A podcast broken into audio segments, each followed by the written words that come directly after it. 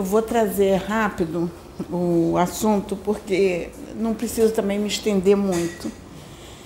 Mas antes disso, eu quero agradecer as duas Julianas, a Caixinho e a Juliana do Maicon, porque eu vejo quanto nós nos colocamos diante do Pai e o Pai nos faz instrumentos. Porque quando eu trazer o contexto, vocês vão entender tudo que foi dito antes e o que pelas duas. Está sendo uma sintonia como foi na vez passada. E é importante porque eu não sabia o que elas iam trazer, porque a gente não se comunicou uma com a outra. E eu pedi a Sabrina, me deixa trazer um assunto que está me incomodando. E ela perguntou hoje, você pode trazer? Eu nem tinha preparado ainda, mas eu falei assim, não, mas eu vou lá.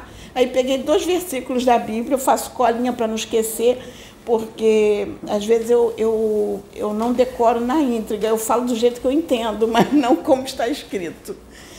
Então, gente, vou trazer o primeiro versículo para vocês. Até vou trazer um contexto antes. Uns anos atrás, talvez tenha uns seis anos, cinco anos, seis anos talvez, eu, eu atendia num consultório lá na Taquara. E, e nesse dia eu ia para lá atender.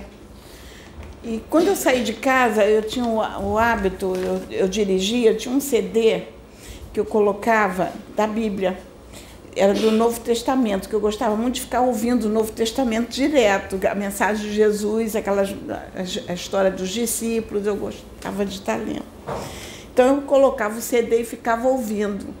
E no que eu ficava ouvindo, eu ficava conversando com o pai e ficava questionando as passagens, porque eu ouvia e conversava. Um dia eu é, estava dirigindo e começou a falar sobre a parábola do filho pródigo.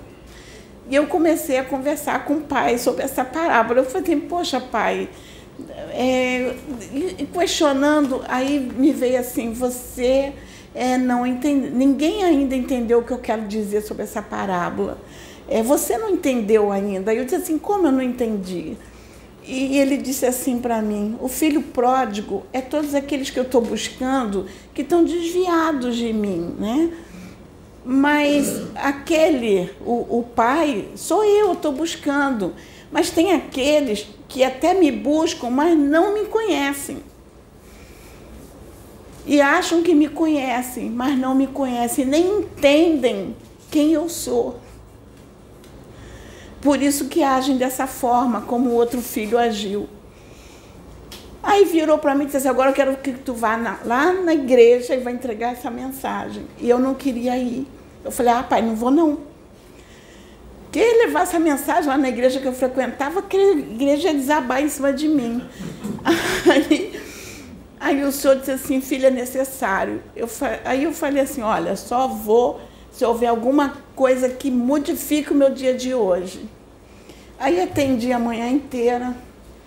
Quando foi à tarde, chegou a secretária da clínica e disse assim, olha, doutora, os pacientes da tarde todos marcaram, só pode ir embora.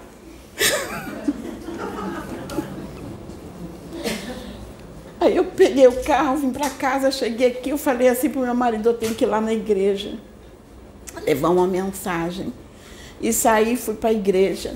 Cheguei lá, eu não queria entregar a mensagem. Aí a gente fez uma roda de oração e eu comecei a sentir aquela presença forte de alguém comigo e eu não queria entregar. Teve uma irmãzinha que veio, colocou a mão na minha cabeça e começou a expulsar demônio da minha cabeça. Sai demônio! Aí uma outra veio e disse assim: não tem demônio nenhum aí com ela. E virou para mim e falou assim: abre a boca e entrega o que Deus mandou você entregar aqui hoje. E eu entreguei essa mensagem. E por que, que eu estou trazendo isso? Porque é o tempo que nós estamos vivendo. É, em Jeremias, é, capítulo 50,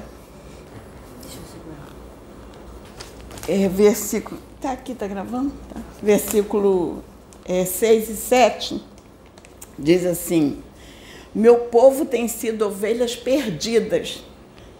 Seus pastores as desencaminharam e as fizeram perambular pelos montes. Elas vaguearam por montanhas e colinas e se esqueceram de seu próprio curral. Todos que as encontram as devoram. E é isso que nós estamos vivendo hoje. E eu vou dizer por que isso tem me preocupado muito. Isso Jeremias trouxe há mais ou menos, vamos colocar uns 600, de 500 a 600 anos antes de Cristo. E na época de Jesus, Jesus diz assim: Jesus, vendo as multidões, teve grande compaixão delas, porque andavam cansadas e desgarradas, como ovelhas que não têm pastor. Então, isso quer dizer que todos que as encontram as devoram, como dizia Jeremias. Por que, que eu estou trazendo isso? Olha o que nós estamos vivendo hoje. Eu venho, como eu digo que eu venho é, de berço, fui criada na igreja, eu, eu vi muitas obras sendo criadas, eu vi quando surgiu a Igreja de Nova Vida, como foi a briga pelo pastorado na Igreja de Nova Vida, vi os irmãos que saíram dessa igreja, fundaram suas próprias igrejas e com visões diferentes. Porque no, não aceitavam a doutrina daquela igreja, tinham outras visões. Como a gente vê outras denominações divididas, com correntes diferentes de visão. E o que, que a gente vê hoje? A gente vê pastores ligados a correntes diferentes, a visões diferentes. Não a visão da mensagem do Cristo, não a visão que o Cristo deixou, não a mensagem que ele deixou para nós de amor e perdão. Não. É uma visão estritamente materialista, olhando para si mesmo, olhando para achando que o ganhar muito, o acumular riqueza, ter uma, uma boa conta bancária, ter uma, vamos colocar uma fortuna, vamos dizer assim, nesse contexto mais grosseiro, é bênçãos de Deus. Não, não é não.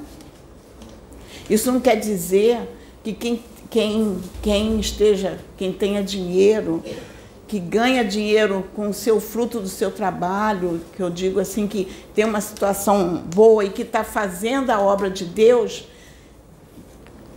com amor mesmo.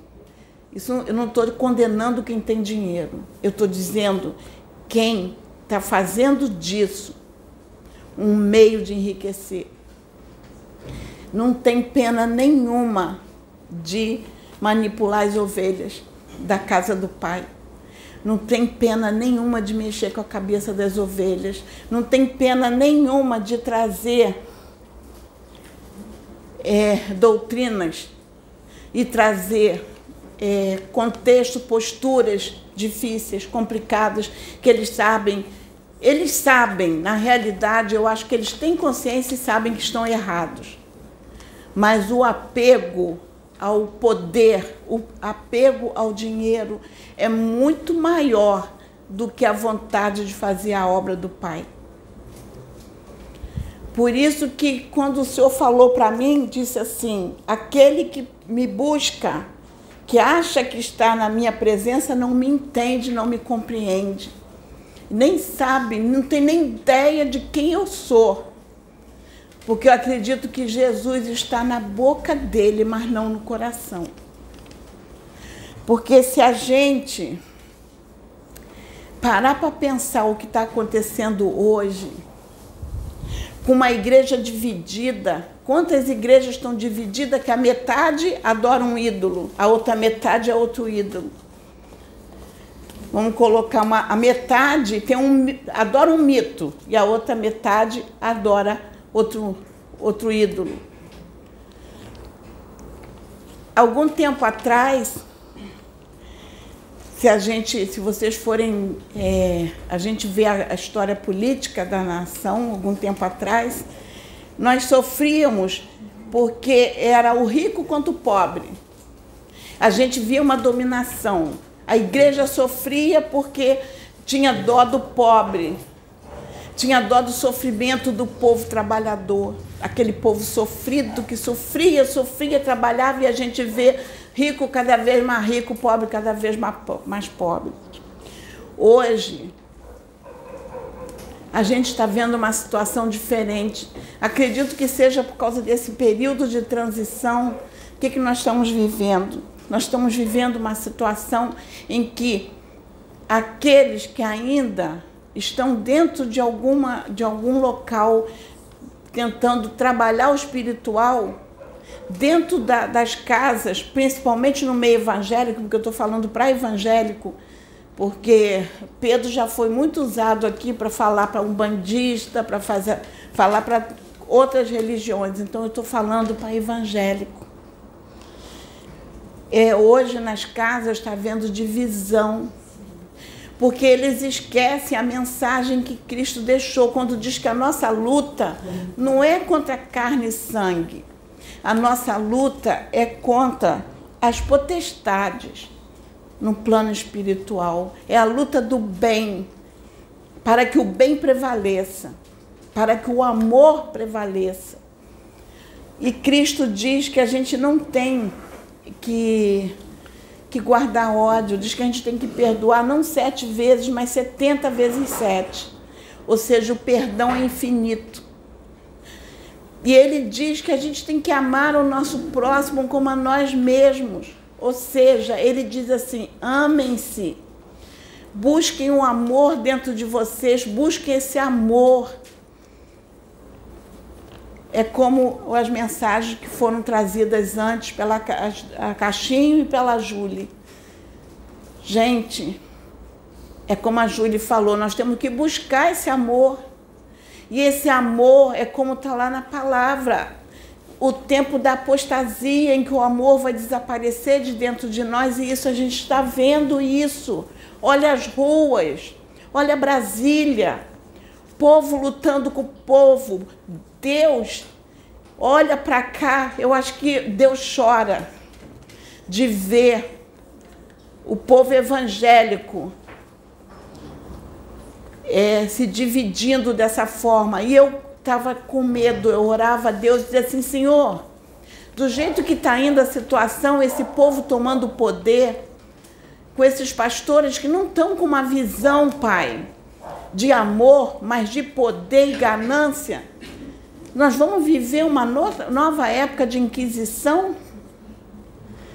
Nós vamos viver uma nova época de caça, de caça às bruxas? Porque agora nós vamos caçar Exu, Pombagira, porque agora as bruxas têm nome, os feiticeiros têm nome. Agora não é, a gente não chama só de demônios como era no passado. Eram as bruxas, demônios, não, hoje tem nome.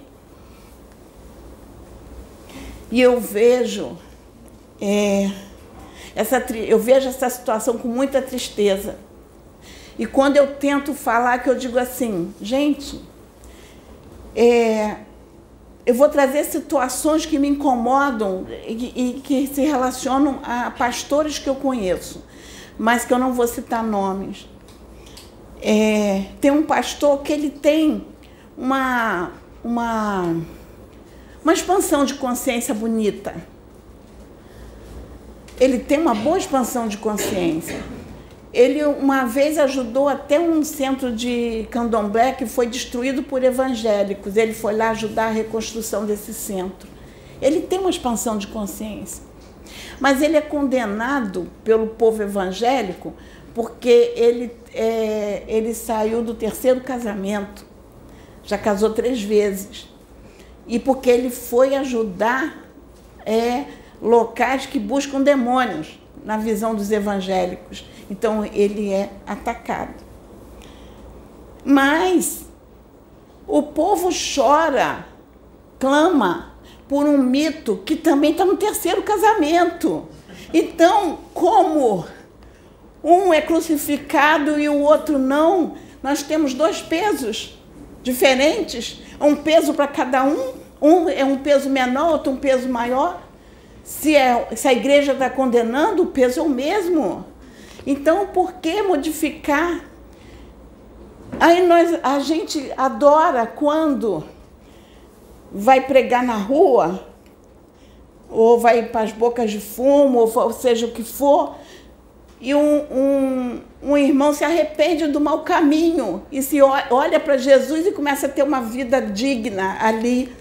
Aí a gente dá graças a Deus. Aquele então que levou aquele para a igreja, assim, ganhei uma alma para Jesus. Ele vibra porque ganhou uma alma para Jesus. Ele acha que fez uma coisa maravilhosa. Ganhou uma alma para Jesus. No entanto,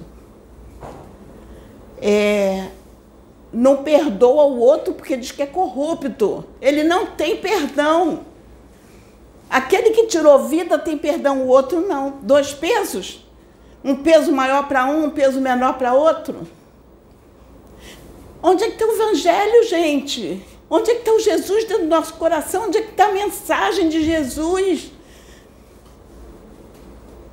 Onde? Aonde é que ela foi parar nos nossos corações? Ou será que Jesus está na nossa boca?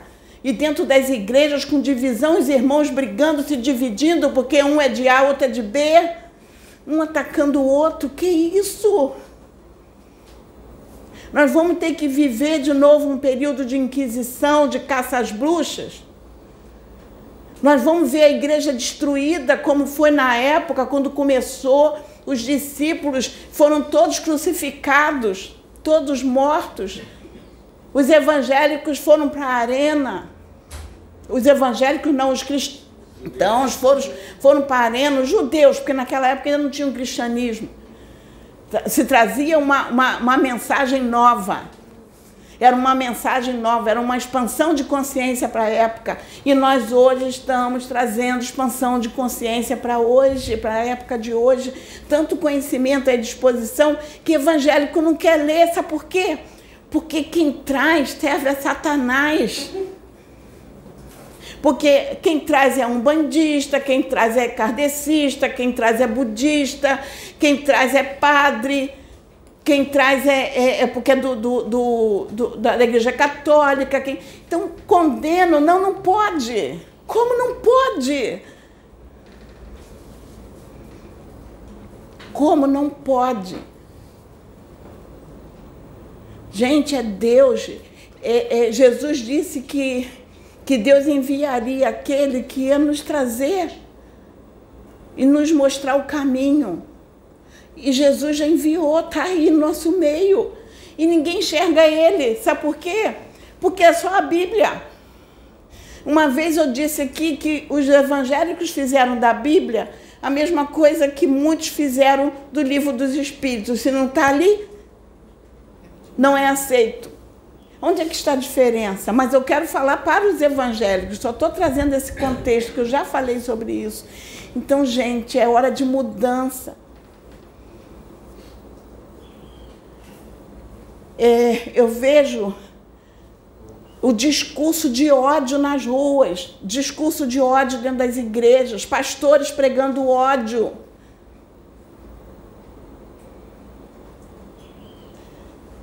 Só que Deus está ensinando e ninguém enxerga. Gente, eu, olha, eu vou dizer assim, eu como evangélica achei muita graça de ver vários irmãos. Me desculpe os irmãos, se tiver evangélico que vai ouvir, me desculpe, irmão, mas tu vai ter que escutar. Eu como evangélica, eu ri muito das profetadas. Muita profetada, gente. Eu digo profetada porque aquilo não vem mensagem do Pai, foi profetada. Veio do próprio homem. E sem veio de uma forma porque deixou o ódio tomar conta do coração. O ódio tomou conta. Não foi ali, não teve espírito de revelação e grandes pastores da mídia que influenciam milhares de, de, de ovelhas do Pai. E além disso, além disso, pastores da mídia que estão à frente de grandes igrejas que influenciam ovelhas do Pai, condenando, criticando, falando mal. Os demônios venceram? Não, o demônio não venceu, Deus venceu. Porque Deus está dando a vocês o que vocês pediram. Estão tendo que, que. É isso que Deus permitiu, sim. É o que nós precisamos ter. Agora, vocês têm que entender o seguinte: se aquele que tira a vida de um, de dois, de três, Deus, Deus diz assim: Eu não estou desistindo de você. Tira muitas vidas, Deus não desiste daquele. Deus dá várias oportunidades para que ele possa se resgatar daquilo que ele fez e Deus dá inúmeras oportunidades. Inúmeras. É, é, no, eu acredito na reencarnação. Mesmo como evangélica, eu sempre acreditei na reencarnação, eu acredito na reencarnação. A Bíblia fala, Jesus diz que a reencarnação existe. Está lá, Jesus fala. Vocês não queriam é, Elias? Está aí, João Batista. Ele fala, está lá na palavra. Então, Deus dá N oportunidade para nós nos redimir. Agora, se Deus deu oportunidade para um outro, se ele se arrependeu e quer fazer a coisa certa, por que eu tenho que condenar? Porque a gente tem que condenar. Será que não foi uma oportunidade que Deus deu? No outro dia eu conversei isso com o Pedro aqui, o Pedro, mas o que, que houve? Eu falei, não sei, Pedro, mas de repente, coração é terra que só Deus conhece. Só Deus passeia os nossos corações, só Deus nos conhece no profundo. Tanto que diz que Ele nos chama pelo nosso nome, Ele sabe o nome de cada filho. Tanto que nós temos um nome. Eu estou Sônia, mas meu espírito se chama Randael. E Deus me chama pelo nome que Ele me deu, Randael. Então nós temos, e Deus nos conhece, nos chama pelo nome. Será que Deus não conhece o coração daquele? Será que Deus não viu o que está ali? Por que, que a gente julga? Deus coloca na balança, gente. Porque tem, um, tem é, a nação, uma parte da nação está clamando, porque está querendo dias melhores, uma nação sofrida, uma epidemia que invadiu, que ocupou o mundo inteiro, fez destruição e uma maior destruição na nossa nação. Quanto sofrimento! Eu perdi, vamos colocar assim, perdi, que eu digo no sentido, no linguajar evangélico. Então, gente, está na hora disso mudar, temos que abrir a mente sim. Eu agradeço a Deus porque eu sei que tem muitos pastores que já estão com essa mente aberta. Mas tem muita ovelha perdida que está sendo engolida por lobos, está sendo engolida dentro da própria igreja por espíritos mistificadores, por quiumbas, por tudo isso, porque os pastores estão deixando, porque não querem nem buscar o conhecimento, querem o poder, querem dominar, o poder de dominar as pessoas dentro da igreja, o poder do financeiro, querem o poder. E eles sabem que eles estão errados. E eles sabem que o que eles estão fazendo está errado. E não adianta dizer que aceitou Jesus, que está salvo, não está não, meu irmãozinho. Tá não. Porque Jesus é igual a nós. Jesus é um espírito muito evoluído. Nós podemos chegar onde Jesus chegou. Que Jesus não é Deus. Ele é filho de Deus assim como nós. Tanto que na igreja evangélica, o que, que a gente diz? Que Jesus, olha o que, que os pastores pregam, que Jesus é o único filho de Deus, é o unigênito filho de Deus e que nós somos filhos de Deus por adoção, porque acreditamos em Jesus. É isso que vocês pregam. Então, foi isso que eu aprendi quando em criança na igreja. Jesus é o unigênito e nós somos por adoção, porque a gente aceita Jesus como nosso, nosso Salvador. Então, irmão, se Jesus é o unigênito e nós somos adotados por Deus, como diz, então Jesus não é Deus. Jesus é igual a nós. Então, irmãos, está na hora de abrir a mente parar com. É, vocês, vocês estão pior que crianças. Pior que crianças. Vocês estão deixando que espíritos demoníacos, vamos colocar assim na linguagem que vocês gostam, tome a mente de vocês. Tanto deixaram que você sobe no púlpito, você só prega agredindo, ofendendo, gritando. Você vive em histeria. E você sabe que é contigo que eu estou falando. Você vive na histeria. Mas eu te conheço. Eu te sondo, eu te conheço e sei a maldade que existe em teu coração, a sede de poder. Mas tu vive na histeria há muito que você não sabe quem sou eu e nem me sente mais.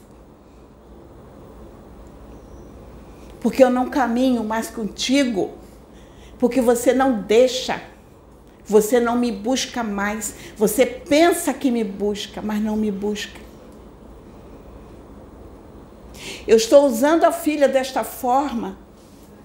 Ela não está falando com o ódio que você fala. Ela está falando com a autoridade do meu espírito que está sobre ela. Vou eu sacudir a figueira sim.